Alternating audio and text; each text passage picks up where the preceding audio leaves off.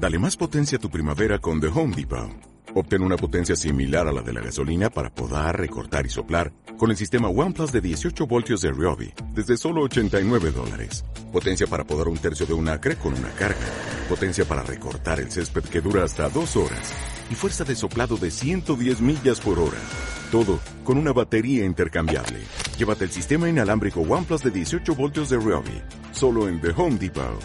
Haces más. Logras más. Un, dos, tres por la ciencia. Un, dos, tres por la ciencia. Que está en la radio. Está en la radio. Está en la radio. ¿Cómo nacen y mueren las palabras? Esa es nuestra pregunta hoy en Un 2, 3 por la Ciencia, programa de la Universidad de los Niños EAFIT en acústica, emisora web de la universidad.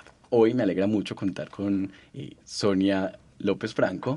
Hola Sonia, ¿cómo estás? Hola, bien y tú, David. Gracias por invitarme a esto tan bonito. Claro que sí, Sonia es profesora e investigadora de la Universidad EAFIT y también me acompaña en cabina eh, Sofía Londoño Villamizar. Hola, Sofía. ¿Cómo estás? Bien, ¿y tú? Muy bien. Sofía es participante de la Universidad de los Niños EAFIT y además está conmigo Carolina Borges Giraldo, tallerista de la Universidad de los Niños también. ¿Cómo Hola David, ¿cómo estás? Muy bien. Y yo que no me había presentado, perdón, soy David Vázquez Muriel, comunicador de la Universidad de los Niños.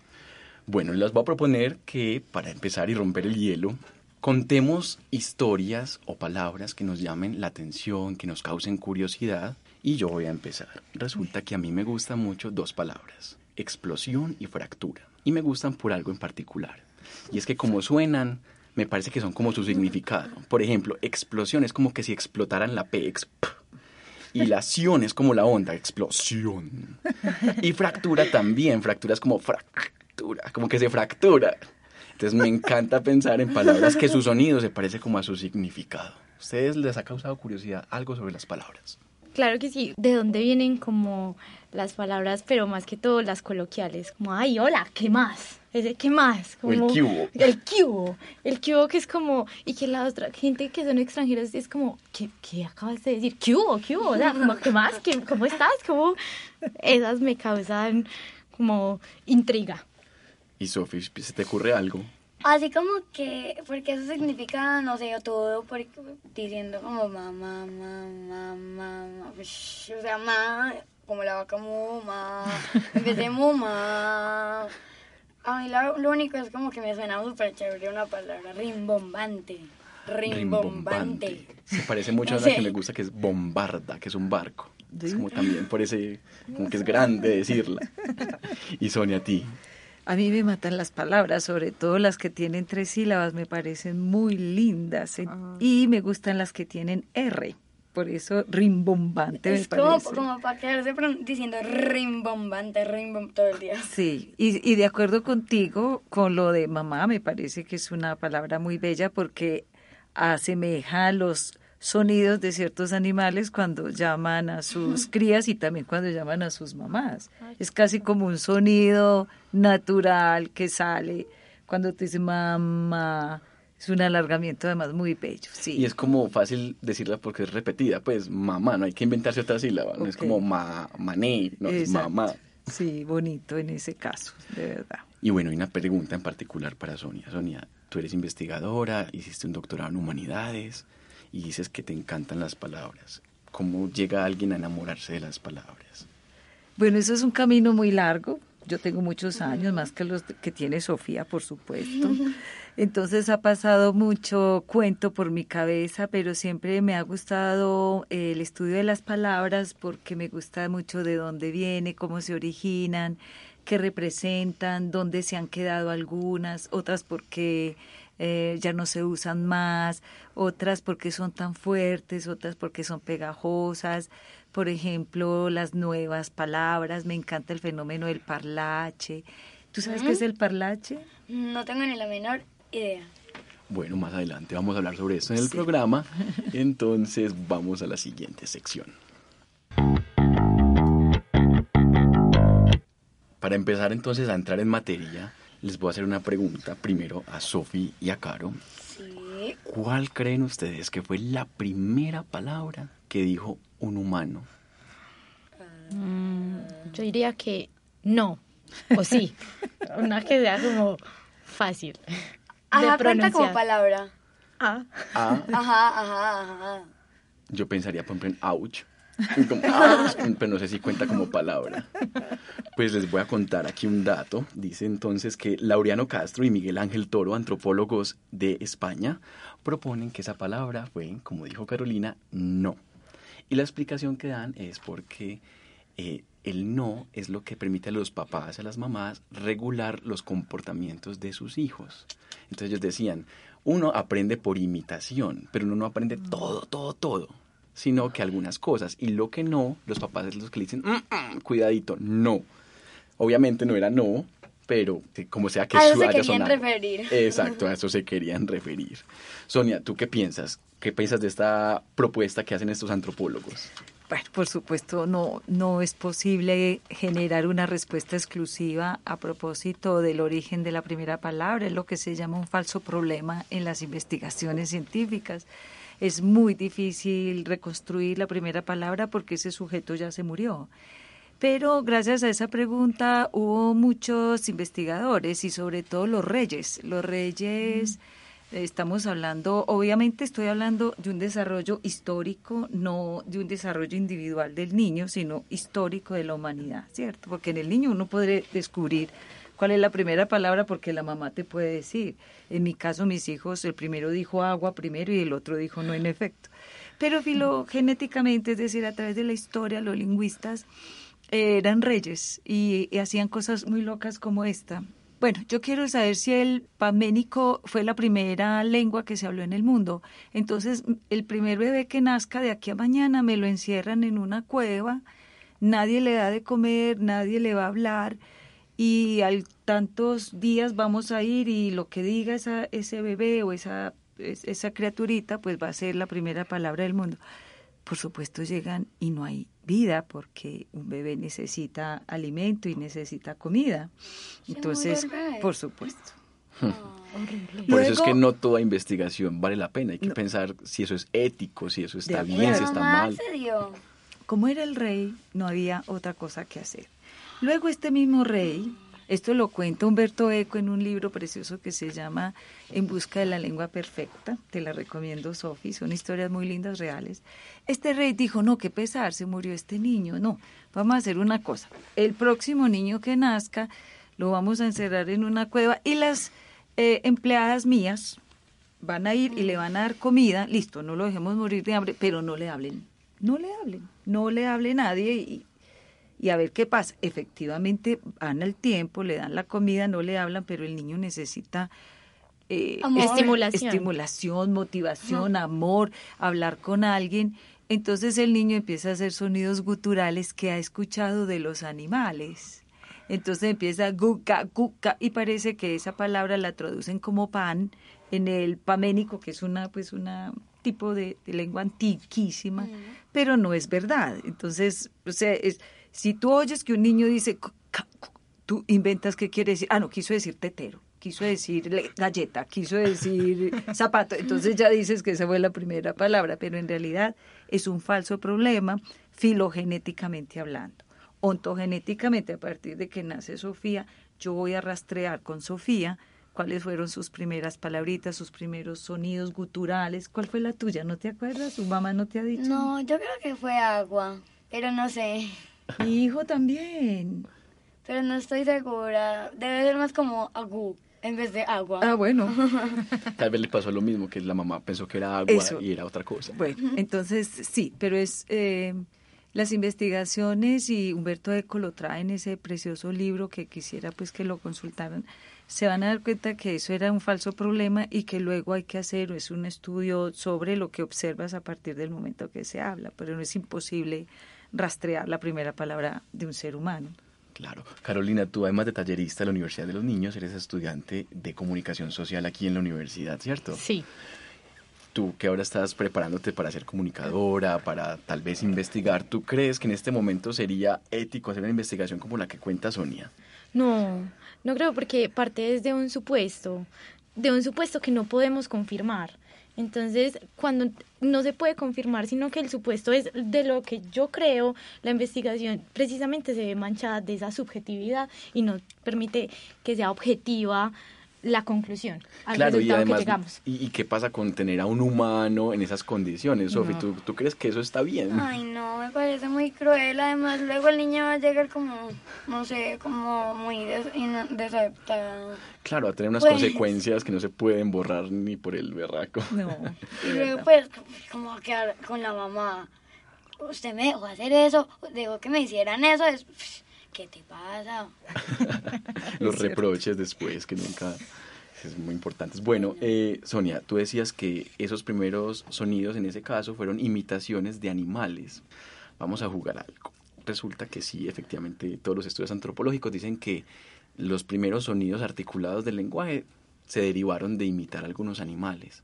Sofi, supongamos Sí. que estamos en el pasado, en un pasado remoto. Sí, sí. No sabemos todavía hablar. Tú vas a decir la primera palabra de la humanidad.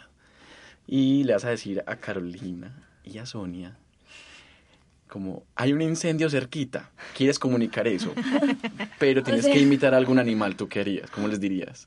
Ah, uh, uh, ah, ah, ah, uh, uh. No sé, algo así. Si le entendieron.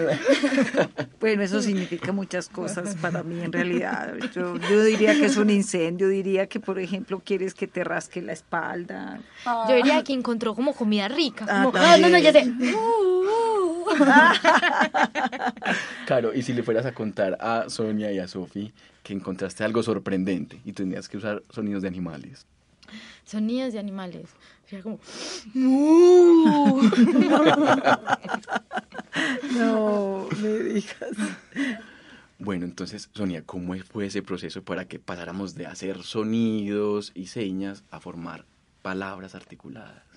Por fortuna la evolución, que también es filogenética, habla de un desarrollo de toda la estructura eh, fonoarticulatoria. Fonoarticulatoria, todos estos elementos de la cara que antes eh, no podíamos tener eh, en posición eh, horizontal. Fíjate que no eran así, sino que eran vertical, perdón, sino que eran horizontales, no era posible generar sonidos guturales. Entonces, yo les hago esta propuesta. Tomen la, punta de la lengua y váyanse hacia atrás. Entonces, atrás tenemos los sonidos guturales, que son los que llamamos los, los sonidos posteriores, y esos se desarrollaron justamente cuando el hombre tiene una evolución de pie.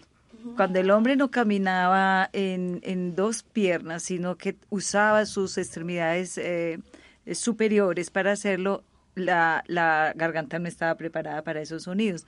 Entonces luego aparece toda la evolución de fisio-articulatoria. Entonces atrás la lengua son guturales, todos los sonidos posteriores, gato, eh, guitarra. gato, casa. Entonces so- son, son hacia atrás. Luego la lengua empieza a cambiar de forma y empieza a tener una estructura que también nos permite dividirla en tres pedazos. Punta, dorso y raíz. La raíz es la que está atrás eh, y la punta adelante. Entonces saquen la lengua para decir eh, naranja. Naranja. Tiene frontales n y ja atrás, ¿viste? Eso no es posible si tu lengua la tienes como un perro o un gatico. No es posible, no tiene esa movilidad.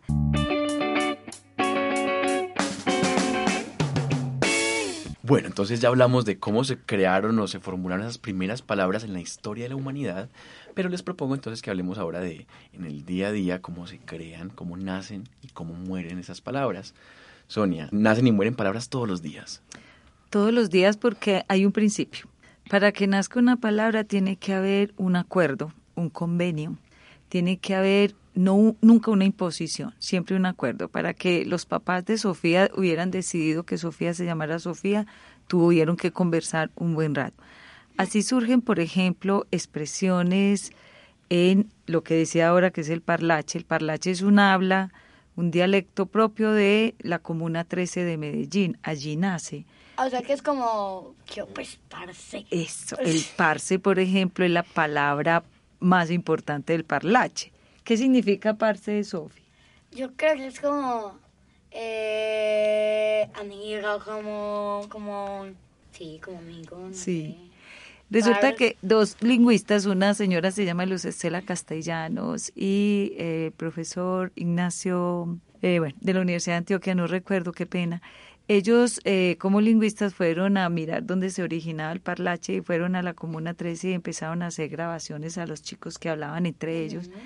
Y empezaron a preguntarles, oigan, ¿ustedes de dónde sacaron estas palabras? Y de hecho hicieron un diccionario.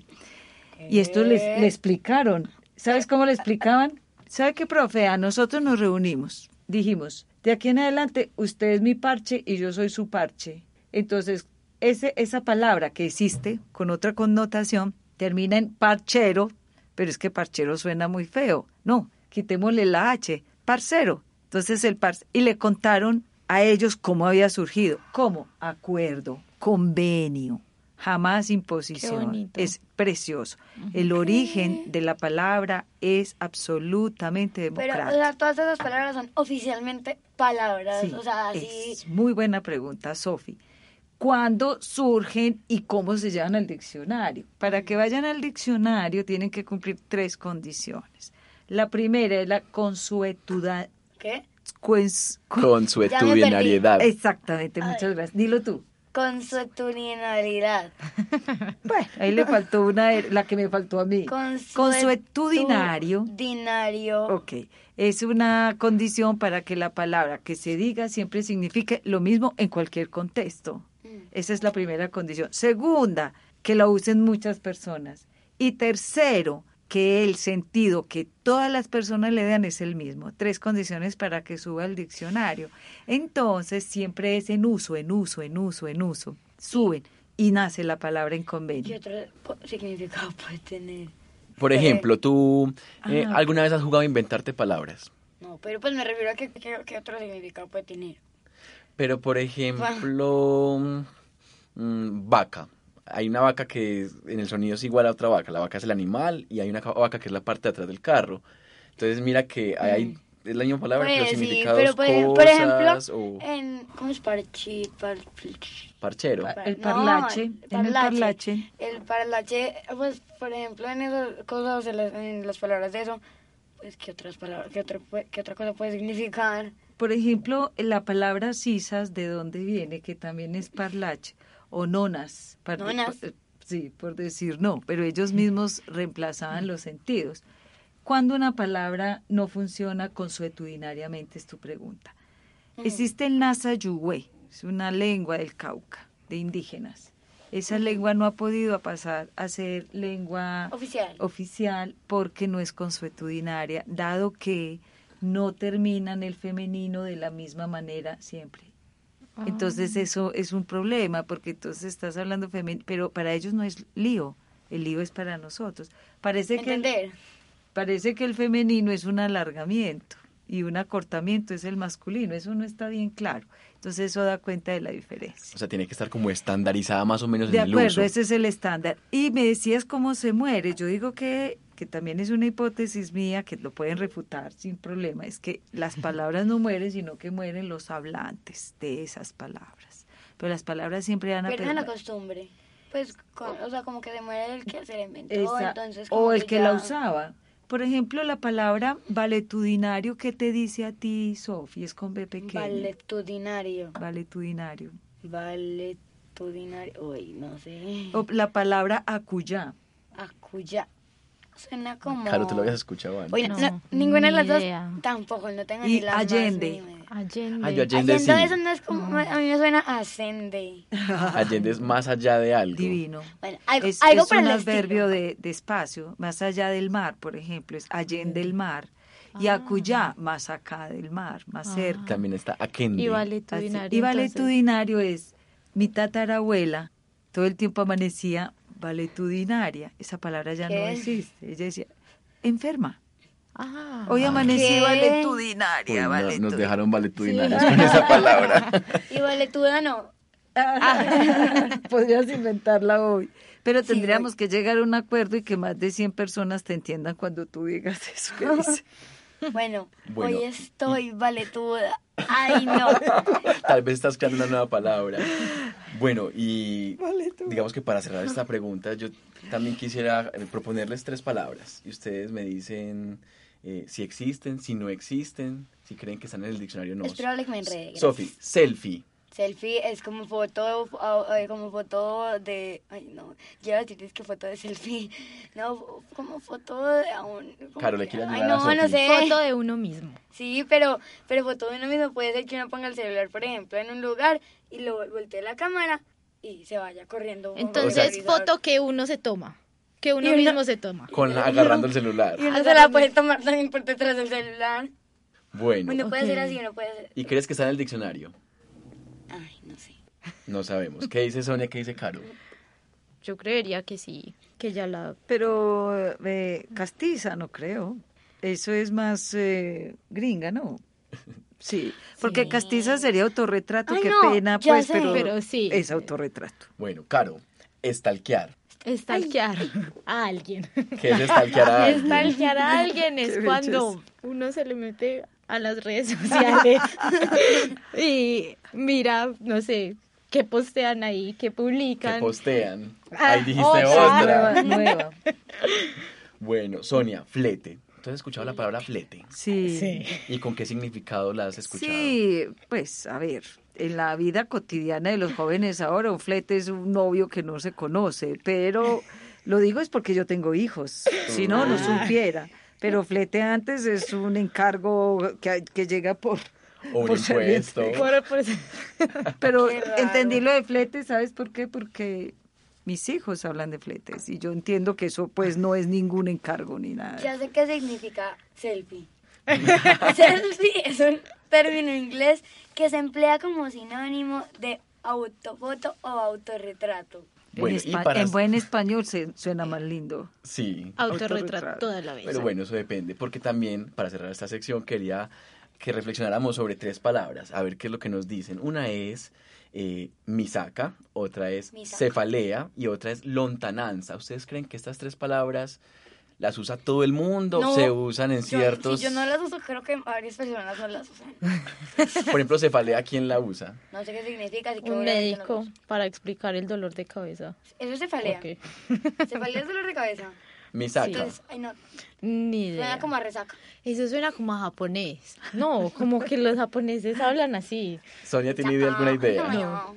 Misaca la utilizan para indicar camisa. Ah, mi saca, mi Eso es parlache. Eso es parlache, saca, muy bien. Parlache. Y lontananza. Sofi, ¿tú has escuchado la palabra Es lontananza? Muy linda.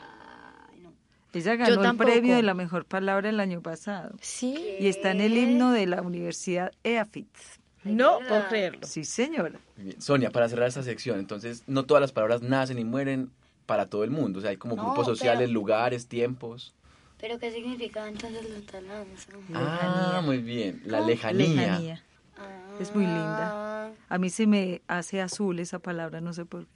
¿cómo se Ah, llama? no, qué bonito. no, no Allá o sea, nacen por convenio y mueren y mueren por desuso, pero no porque se mueran en la vida real, es en desuso y los que se mueren son los hablantes, esa es mi hipótesis. ¿Listo, Sofía?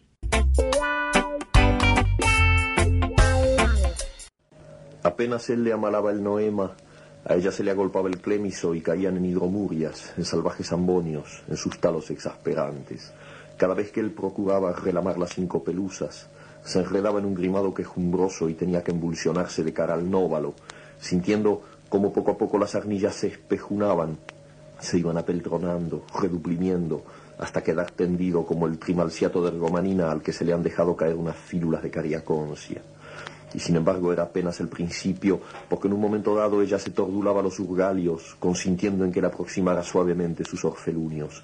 Apenas se entreplumaban, algo como un ulucordio los encrestoriaba, los extrayuxtaba y paramovía. De pronto era el clinón, la esterfurosa convulcante de las mátricas, la jadeollante embocaplumia del orgumio, los esproemios del merpasmo en una sobreomítica gopausa.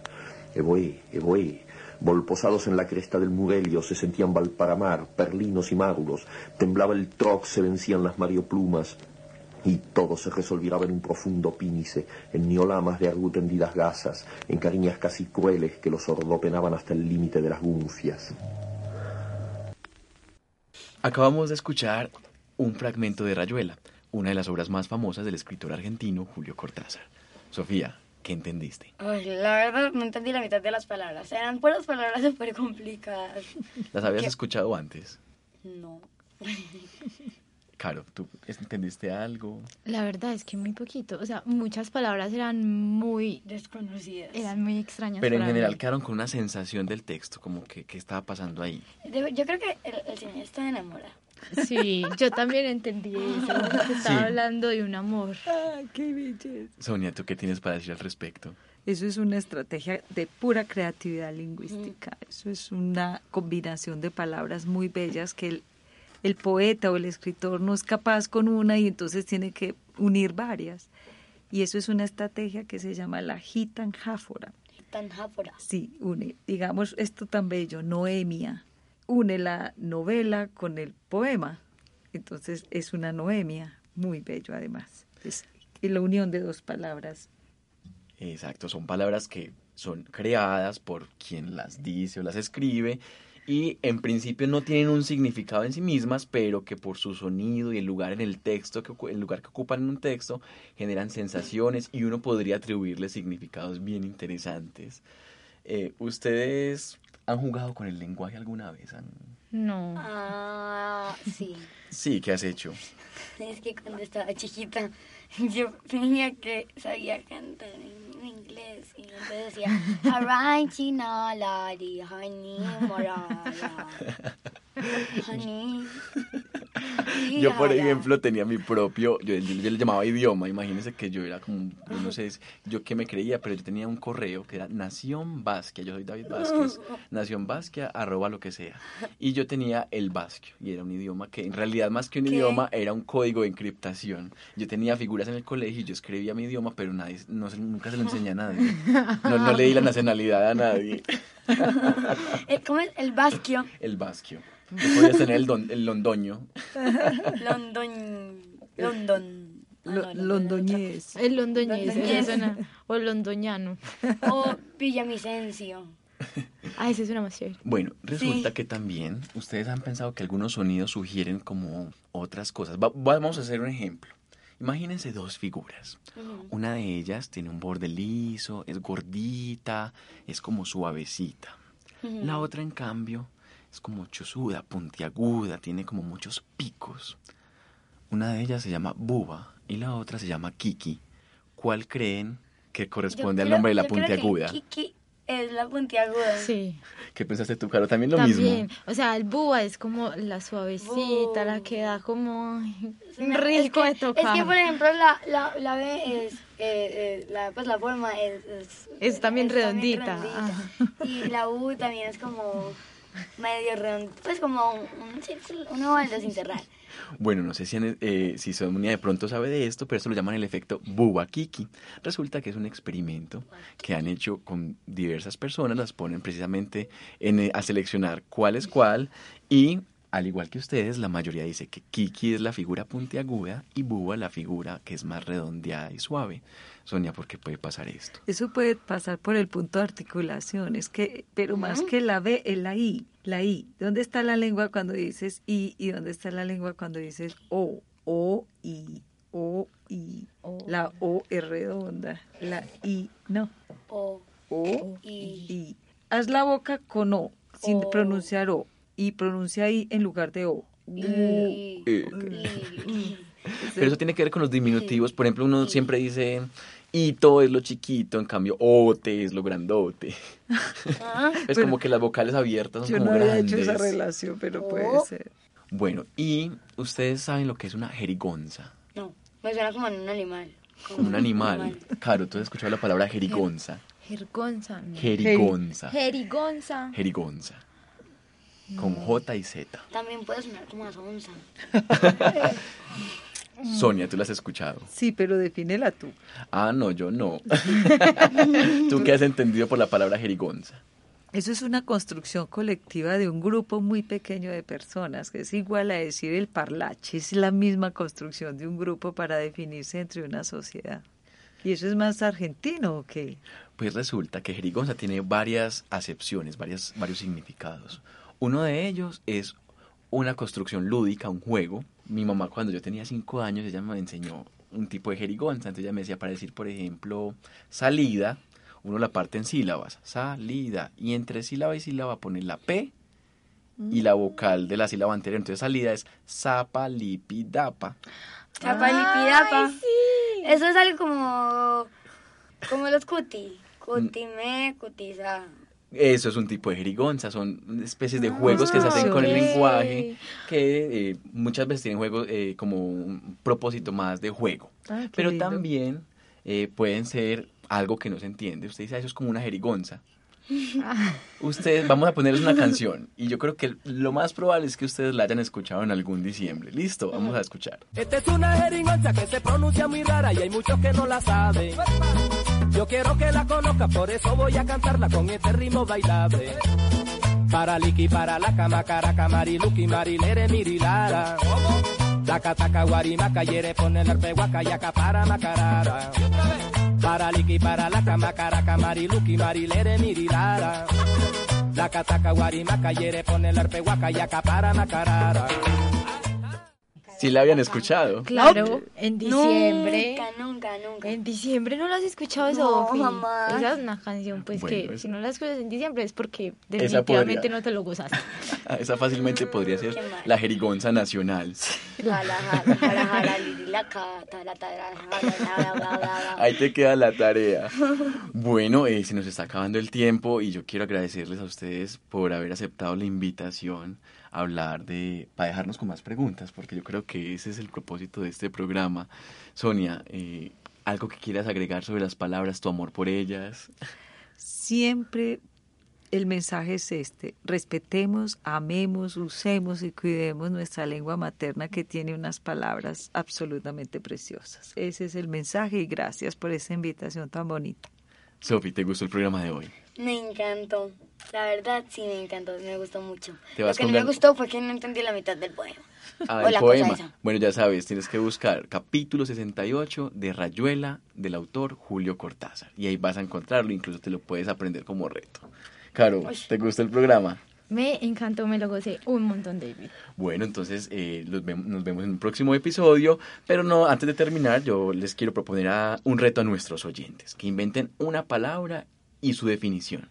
Y nos las compartan en redes sociales, nos mencionan con arroba uninoseafit en Instagram, Twitter y Facebook. Y bueno, las podemos eh, compartir y ver con, bajo la etiqueta eh, 123 por la ciencia. Muchísimas gracias por acompañarnos y hasta luego. Chao. Chao. Un, dos, tres por la ciencia. Un, dos, tres por la ciencia. Que está en la radio. Está en la radio. Está en la radio.